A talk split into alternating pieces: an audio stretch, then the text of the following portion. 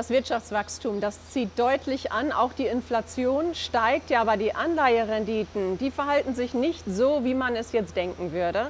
Dirk Hess ist bei mir von der Citigroup und Robert Redfeld vom Börsendienst Wellenreiter Invest. Herr Redfeld, können Sie bitte erklären, warum sich die Anleiherenditen anders verhalten oder was wäre denn normal? Fangen wir mal so an. Also normal wäre, wenn wir in den USA eine Inflationsrate von 5% haben, dass die Anleihenrenditen auch irgendwo dort oben in der Nähe sind. Stattdessen befinden die sich bei, ähm, im Bereich von so 1,5, 1,2, 1,3 Prozent, sind jüngst sogar gefallen. Und im Grunde genommen ist das äh, historisch kaum zu erklären. Nicht mit den 70er Jahren, auch nicht mit den äh, Folgedekaden. Die, äh, die Erläuterung, die man heute gibt, ist natürlich die, dass äh, äh, die Konjunktur im Moment, also im Moment Konjunkturängste aufkommen in USA, in den USA die dann auch laut äh, Marktteilnehmern offenbar dafür sorgen werden, dass die Inflation in, in, in den kommenden äh, Monaten, sagen wir, deutlich zurückgehen wird und sich entsprechend den Renditen wieder angleichen wird. Aber wir haben ja dieses Phänomen der fallenden Renditen aufgrund der Konjunkturängste nicht nur in den USA, sondern auch in Europa, Deutschland haben wir ganz klar fallende Renditen und vor allen Dingen auch in China. In China haben wir zusätzlich das Problem, dass die Regierung im Moment dabei ist, so eine Art Crackdown auf verschiedene Sektoren durchzuführen, wie zum Beispiel den ähm, Erziehungssektor. Jetzt jüngst Nachhilfe für Schüler wurde verboten. Man möchte quasi diese Drei-Kind-Politik manifestieren. Man hat aber vorher schon auch diverse andere Maßnahmen gegen Technologieunternehmen unternommen. Und man hat zum Beispiel das Bitcoin-Mining äh, verboten oder weitgehend äh, her herausgenommen aus China. So, das sind alles Maßnahmen, Teil eines großen Konzeptes, äh, die aber dazu führen, dass die Konjunktur in China eben eher nicht anspricht, sondern im Gegenteil fällt und daraufhin dann auch die Renditen in China eben auch zurückkommen. Die jetzt die zehnjährige Rendite in China liegt jetzt im Moment so bei 2,9, äh, 2,8 Prozent und das ist deutlich viel weniger als im historischen Durchschnitt. Das, das mal als kleiner Rundumschlag die Konjunkturerwartungen weltweit im Moment sinken und deshalb fallen die Renditen. Das war schon mal sehr gut zum Einstieg, dass wir überhaupt alle auf dem gleichen Informationslevel sind. Herr Hess, jetzt äh, sagen aber doch die Notenbanken, auch die EZB, Christine Lagarde als Chefin, sagt immer wieder, es ist nur ein temporärer Anstieg der Inflation. Liegen denn da vielleicht nicht doch die Anleiherendite oder die Anleihemärkte schon irgendwo richtig? Nur der temporäre Anstieg hat, äh, Anstieg hat damit zu tun, dass wir in der Vergleichbarkeit der Inflation der Preise immer den, den Vorjahreszeitraum nehmen. Und äh, gerade Energie spielt ja eine große Rolle, äh, wenn man den Inflationskorb berechnet. Und äh, da waren wir letztes Jahr ja teilweise, gerade bei den Ölpreisen, äh, sogar negativ kurzfristig. Und deswegen, und wir haben ja einen starken Anstieg der Ölpreise, glaube ich, um 80 Prozent. Und von daher ähm, muss man schon relativieren, ist die Inflation denn wirklich so hoch, wie sie gerade ausgewiesen wird und ist sie nachhaltig so hoch? Und ist das Ganze dann auch durch das aktuelle Wirtschaftswachstum begründet?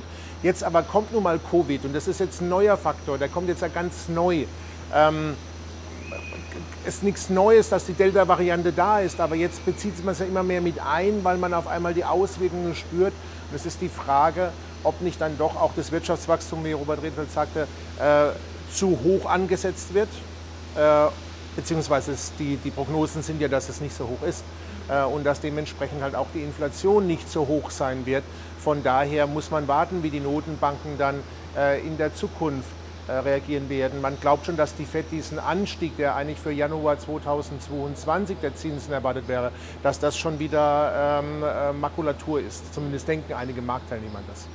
Herr Redfeld, sehen Sie das auch so? Also äh, liegen, die, ja, liegen die Anleiherenditen richtiger als die Aktienmärkte? Denn die Aktienmärkte laufen noch wie Bolle. Ja. ja, es gibt äh, in den USA phänomenale Quartalszahlen von Apple, von Alphabet, Microsoft, alle und äh, es läuft und läuft. Aber wir haben gerade gehört von Ihnen, Sie haben es gut erklärt, die Renditen sind eben nicht da, wo man es vermuten würde. Was weiß der Renditemarkt, was der Aktienmarkt nicht weiß, der ja, Anleihemarkt? Vielen Dank, Frau Thomas. Das ist die alte Diskussion, die wir hier haben. Ja. Wer hat recht, ja? der Aktienmarkt oder der Anleihenmarkt? Ich erinnere, äh, Also ich glaube vorausgeschickt, dass der Aktienmarkt eher recht hat, historisch zumindest. Wir haben nämlich beispielsweise nach, der Pandemie, nach dem Pandemieende oder nach dem Pandemieanstieg im April 2020 die Aktien sind ja sofort nach oben geschossen, weil die wussten, die, die Märkte laufen wieder und die Wirtschaft läuft wieder. Die Anleihenrenditen haben aber noch bis Juni gebraucht, um überhaupt dann quasi dem äh, Aktienmarkt zu folgen. Also in dem Fall hatte der Aktienmarkt recht. Bei den Anleihemärkten sind vielleicht noch andere Faktoren im Spiel, aber vielleicht sollte man noch mal kurz auf die Aktienmärkte zurückkommen. Da, da ist es so, dass wir äh, im Moment die Konzentration sehen in Richtung der großen Werte, so Fangtitel, ja, während die kleinen Werte, also ich erinnere an den äh, amerikanischen Nebenwerteindex Russell 2000, der seinen Hochschwung im März gemacht hat, jetzt seitwärts läuft, zwar noch nicht zusammen, Bericht, wie wir das jetzt gerade in China sehen in vielen äh, in, äh, Indizes, aber doch die, äh, die Marktbreite, die sogenannte Marktbreite, ja, ist, ist nicht mehr da, ist nicht mehr vorhanden. Und das ist häufig trotzdem dann ein Vorbote für eher fallende, also konsolidierende, fallende Kurse, sodass ich eher, was die Aktienmärkte darauf, ähm, äh, was die Aktienmärkte angeht, darauf wetten würde, dass, wir, dass diese Zeit der bombastischen Anstiege, die wir jetzt gesehen haben, vorbei ist, dass wir doch eher in diese Konsolidierung jetzt hineinlaufen. Aber diese großen Tech-Werte, darf ich direkt anschließen, ähm, ziehen auch viele Anleger einfach an. Ne? Das ist ja, ist ja logisch, oder? Tech-Werte, die Nasdaq weiterhin beliebt, US-Aktien sind beliebt, da ziehen die Anleger ziehen da mit. Ja, ich meine, man, man, nutzt es ja auch. Ich meine, die, die, Ergebnisse, die wir jetzt gesehen haben von, von, äh, von Alphabet, von, äh, von, von Apple, die sind, die, die, sind gigantisch, sind einfach gigantisch. Und äh, von, von daher ist es äh, Microsoft auch. Ähm, muss man da halt auch mitziehen. Und äh, es gibt den Anlegern ja recht äh, in all den Kursentwicklungen. Ich meine, alleine die großen fünf repräsentieren ja, glaube ich, ein Drittel des gesamten S&P 500, also von der, von der äh, Marktkapitalisierung ja. her. Da sieht man schon, dass das ganze Investorengeld auch da reingegangen ist, die Aktien steigen. Ich wollte mal ganz kurz noch mal was sagen. Eigentlich ist es ja, was gerade passiert, nicht so absurd, sondern eigentlich ist es ja richtig. Die Renditen der Anleihen fallen ja gerade wieder. Wir sind ja, äh, wie auch Robert Redfeld sagte, ähm, wir sind ja in den USA auf dem historischen Tief an Realrenditen, also die Zinsen minus der, äh, minus der Inflation. Ein absolut historisches Tief. Da dürfen wir auch nicht lange bleiben, sonst nimmt der Anleihemarkt dauerhaft Schaden. Ähm, aber wenn die Anleiherenditen fallen, dann ist ja normalerweise auch die Zeit für die Aktienmärkte. Das heißt, eigentlich gibt es dem Aktienmarkt immer so ein bisschen Schwung, zumindest stabilisiert es ihn momentan muss man warten, wie sich die Anleiherenditen weiter bewegen. Aber gerade ist es ein definitiv ein stabilisierender Faktor, weil die, die großen Fonds haben überhaupt keinen Bedarf gerade, ihre Aktienportfolios umzuschichten in Anleiheportfolios, weil einfach die, die Opportunität in den Renditen nicht gegeben ist. Von daher bleiben sie lieber in Dividenden, zum Beispiel in dividendenstarken Werten oder halt mit Kursgewinnen bevor sie wieder in Anleihen rübergehen. Aber vielleicht das noch ergänzend, äh, das, das ist ein wichtiger Punkt, aber da müsste man dieses Dreieck äh, Anleihen, Inflation und Aktienmärkte nochmal betrachten. Richtig. Gerade dieser negative Realzins, das stimmt, der ist gigantisch niedrig, so niedrig wie zuletzt in den 70er Jahren. Ähm, aber das Thema Inflation ist natürlich eins, was historisch betrachtet die Aktienmärkte auch schädigt. Und zwar wissen wir von Untersuchungen von der Bank of America, äh, Merrill Lynch damals noch, dass Aktienmärkte in einem Korridor, also wenn die Inflationsrate sich in einem Korridor zwischen 1 und 3 Prozent befindet, dass Aktienmärkte dann am besten performen. Jetzt sind sie aber schon lange aus, aus diesem Korridor raus. Also die Inflationsrate ist raus. Und der für mich Worst Case, man, das muss nicht so kommen, aber für mich ist so ein bisschen Vergleich mit den 70er Jahren immer mal auch das Thema Stagflation. Würde bedeuten, dass die Inflationsraten relativ hoch bleiben. Wir sehen zum Beispiel, ich habe es mal nachgeschaut, bei den Containerpreisen äh, immer noch steigende Kurse, Woche für Woche. Ich habe wieder im Juni, wir kriegen da jetzt so einen Top rein bei den Transportkosten. Nein, die Containerpreise steigen, Produkte werden teurer, gleichzeitig lässt aber die Konjunktur nach. So, wenn jetzt, genau, wenn jetzt also quasi die Transportkosten hoch bleiben, die Inflation bleibt vergleichsweise hoch. Sie muss ja nicht auf 5% bleiben, aber sagen wir mal, wenn sie in einer konjunkturellen Delle oberhalb von 3% bleibt, wäre das für die Märkte wirklich äh, Gift, äh, Sie richtig sagen. Und insofern das ist so ein Szenario, das man durchaus im Hinterkopf behalten sollte. Mhm. Das wäre noch meine Anschlussfrage. Welche, wie, welche Gefahr steckt denn dann dahinter? Äh, wenn Sie sagen, die Aktienmärkte performen am besten in diesem Korridor, wir sind aber schon längst drunter, die Aktienmärkte gehen nach oben durch. Äh, das passt doch überhaupt nicht mehr zueinander. Ja, deswegen sind, mhm. deswegen, wir sind aus diesem Korridor, also aus dem Inflationskorridor raus. Die Aktienmärkte, man sieht es schon, wie gesagt, an diesen Nebenwerten, die gehen seit März schon seitwärts, seit wir praktisch aus diesem Korridor raus sind. Es geht noch die Nasdaq, die Tech-Werte, die profitieren ganz klar von den fallenden Renditen. Das muss man auch sagen. Es sind dann auch die abgezinsten Gewinne, die sich dann erhöhen. Äh, Im Prinzip äh, haben wir dadurch, äh, halten diese niedrigen Renditen die Märkte, gerade auch die Tech-Werte, noch am Leben. Ja. So, und das, wenn, wenn das sich auch noch mal drehen würde, woran ich gar nicht wage zu denken, dann haben wir natürlich die Tech-Werte, die dann auch wieder fallen. Sind meistens die Tech, also wenn die Renditen steigen, wenn die, diejenigen, die am besten laufen, sind die Tech-Werte am, am, ersten Mal Gewinne mitgenommen. Das ist voll, haben wir ja auch schon gesehen. Also vor einem Vierteljahr war ja genau das das Thema. Von ja. daher kommt es jetzt darauf an, wie nachhaltig äh, ist die aktuelle Situation mit der Inflation. Wird, wenn die Inflation hoch bleibt, dann dementsprechend die Notenbanken reagieren müssen. Das heißt, die expansive Geldpolitik deutlich zurückfahren, Zinsen anheben. Und dann kommt einfach der Moment, ab einem gewissen Niveau, dass einfach dann auch wirklich institutionelle Investoren umschichten in Anleihemärkte.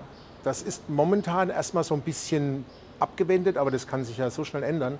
Von daher, da muss der Anleger drauf schauen, um, äh, um deutlich reagieren zu können, eventuell sein Portfolio dann ähm, anders darzustellen, abzusichern oder Stop-Loss einziehen. Das ist dann jedermanns eigene Sache. Ja. Ich würde gerne noch Gold mit reinnehmen. Wir haben es jetzt schon so, äh, so übergreifend und äh, relativ kompakt unser Thema hier heute. Dennoch, wie sieht es mit Rohstoffen und gerade mit Gold aus? Wie kommt dieses Edelmetall da jetzt hinein? Und dann auch gleich noch an Sie die Frage für die Anleger. Also was, was sehen Sie für Gold äh, voraus? Und äh, spielt das jetzt noch eine Rolle bei dieser Gemengelage? Ja, es hat mich, das war eines der großen Verwunderthemen dieses Jahres, das Gold bei der negativen, der Dirk hat es angesprochen, negativen Realrendite, die wir haben, die niedrigste quasi seit den 70er Jahren, er müsste Gold bei 2.500, äh, 3.000 Dollar stehen, theoretisch. Ja. Äh, aber das ist natürlich nicht passiert.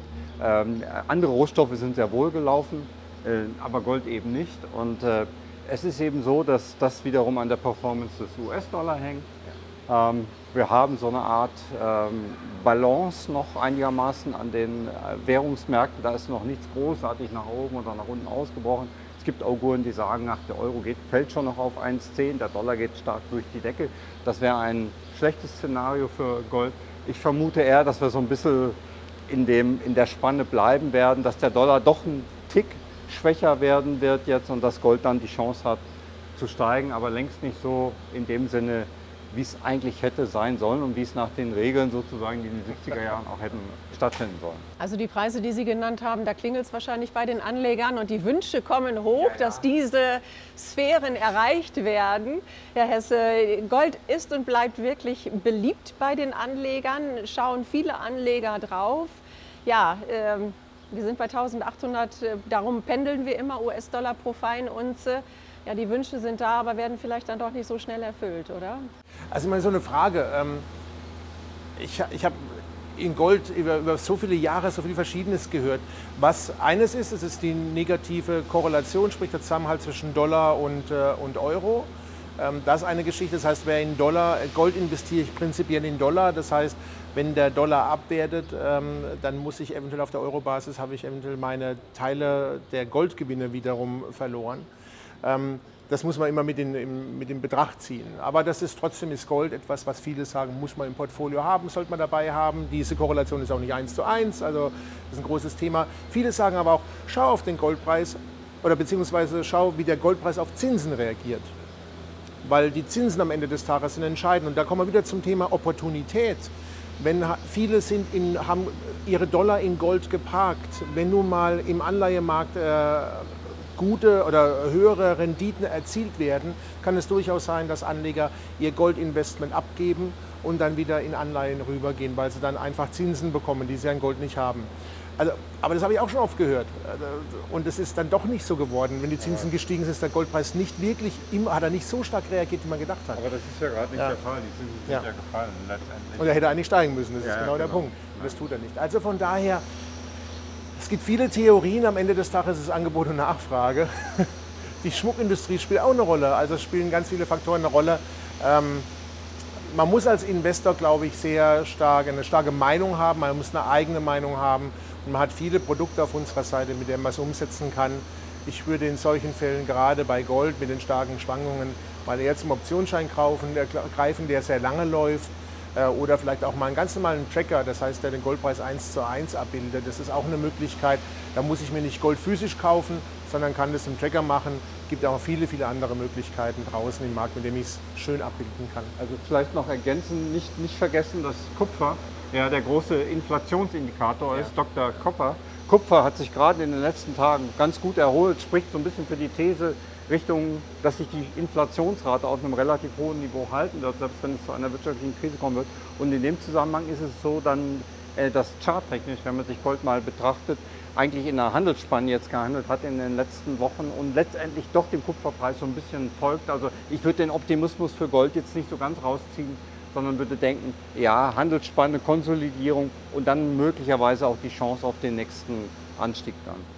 Da kann ich direkt nachhaken. Wie ist denn Ihr Ausblick auf das zweite Halbjahr? Wo sehen Sie die Anleihemärkte, wo sehen Sie die Aktienmärkte? Also gut, da gibt es das Thema, das große Thema Saisonalität. Wir haben da eben äh, den normalerweise nicht so tollen äh, Septembermonat vor uns. Äh, wir haben jetzt wunderbar gelaufene Märkte. Es ist schwierig für mich persönlich sich vorzustellen. Ich glaube, das sprechen auch in meinem Hand so ein bisschen, dass die Märkte jetzt einfach schnurstracks weiter steigen, sondern da sollte schon eine gewisse Konsolidierung zumindest jetzt stattfinden. Ob das die berühmte 10% Korrektur ist oder ob es ein Ticken mehr wird, weil wir dann September haben, das werden wir dann sehen. Aber im Grunde genommen, wenn es zu einer Korrektur kommt und dann auch zu einer Korrektur, die vielleicht die 10%-Grenze auch knackt nach unten, dann müsste das dann im September der Fall sein. Und im Oktober werden dann wieder Kaufkurse. Also ich glaube jetzt nicht an das große, äh, sagen wir mal, Desaster jetzt, sondern ich nehme an, normale Konsolidierung. Und dann könnte man auch im Oktober wieder ähm, Stichwort Halloween-Indikator ah, wieder, zu, wir da wieder, wieder zulangen. Genau. Ja. Letzte Frage noch an Sie, Herr Hess. Wie stellen sich die Anleger auf fürs zweite Halbjahr? Sehen Sie schon, dass da vielleicht mehr Absicherungen kommen oder das Risiko rausgenommen wird? Nee, ich sehe, dass viele in, in Aktien gehen. Dass ganz viele Produkte auf Aktien gekauft werden, weil man sich auch ein bisschen jetzt äh, wirklich auch ein bisschen Stockpicking macht. Natürlich, äh, die Daytrader gehen viel in den Index, aber viele, die langfristig investieren, das äh, vollziehen wir momentan durchaus nach, äh, kaufen, sich, kaufen sich Aktien, kaufen sich Einzelaktien oder Derivate auf Einzelaktien. Ganz herzlichen Dank. Dirk Hess von der Citigroup, Robert Redfeld vom Börsendienst Wellenreiter Invest. Immer wieder spannend, auch Sie dabei zu haben. Ganz herzlichen Dank. Und äh, ja, die Anleihemärkte und Aktienmärkte laufen stark auseinander. Wir haben hier heute einige Antworten und Erklärungen für Sie gehabt. Wir hoffen, es war für Sie interessant. Also nochmals auch an Sie, liebe Zuschauerinnen und liebe Zuschauer, schön, dass Sie dabei waren.